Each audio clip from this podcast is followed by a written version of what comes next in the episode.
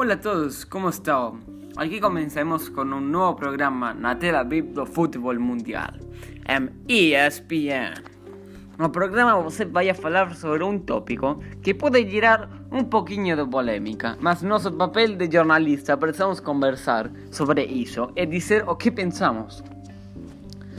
Hoje estaremos focados na modernização do futebol, tomando a Barcelona como exemplo.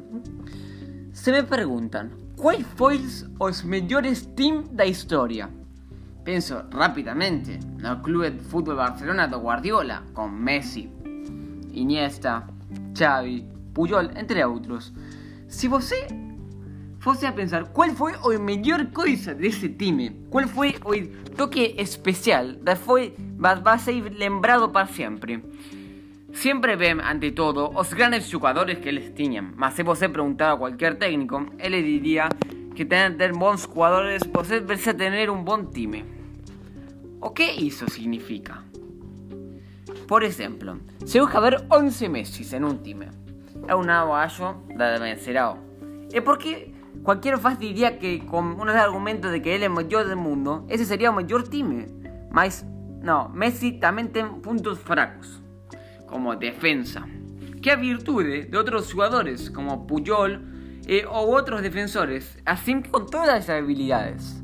É por isso que um bom equipe equilibrada. Es necesaria en todas líneas y en todas condiciones necesarias para el fútbol de cada temporada, se você quise vencer.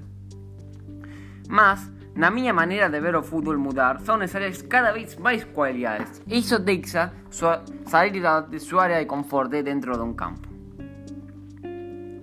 O que puede ser intensidad, agilidad, atención. As equipes son cada vez más estudadas y saben cuál mais e mais sobre o rival. Então, né, sempre é preciso jogar, é não preciso jogar da mesma forma, é preciso mudar movimentos, maneiras de penetrar nas defensas e muitas outras coisas. Mas como eu disse, os jogadores precisam sair da zona de conforto. Mas mas gostam de atacar de defender. Em relação aos esquemas, é uma grande diferença entre os tempos atuais e 15 anos atrás, quando a formação mais utilizada é 4-4-2 e agora 4-3-3. Isso marca que é mais atacado por fora. Porque um equipo jogaria com mais atacantes do lado que o centro, que é onde está o objetivo no arco. Por que acontece isso? Isso acontece porque cada vez as defensas são mais fortes e uma equipe tem que usar todos os meios para alcançar na meta porque está atacando más del lado de fuera. Los defensores están atacando cada vez más. Los atacantes precisam defender más. Entonces los defensores atacan por fuera. Es por eso que yo llamo eso de proceso descentralizado para externalizado.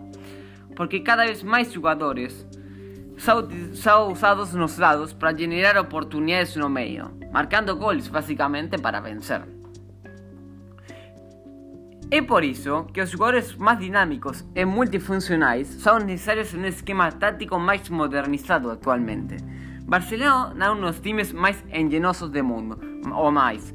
Arnau apacigua ou se adapta ao futebol moderno com novas tácticas, esquemas aos jogadores que cobrem mais a largura e o comprimento do campo, e não continuam assim com todos os medios, mas também os atacantes que cobrem do campo e não se adaptam a tercerizado actual. Es verdad que, una óptima, que a una óptima pregunta que debería ser respondida por el mismo club. Muy obrigado y continúe asistido a Tel Aviv, do fútbol mundial, en ESPN.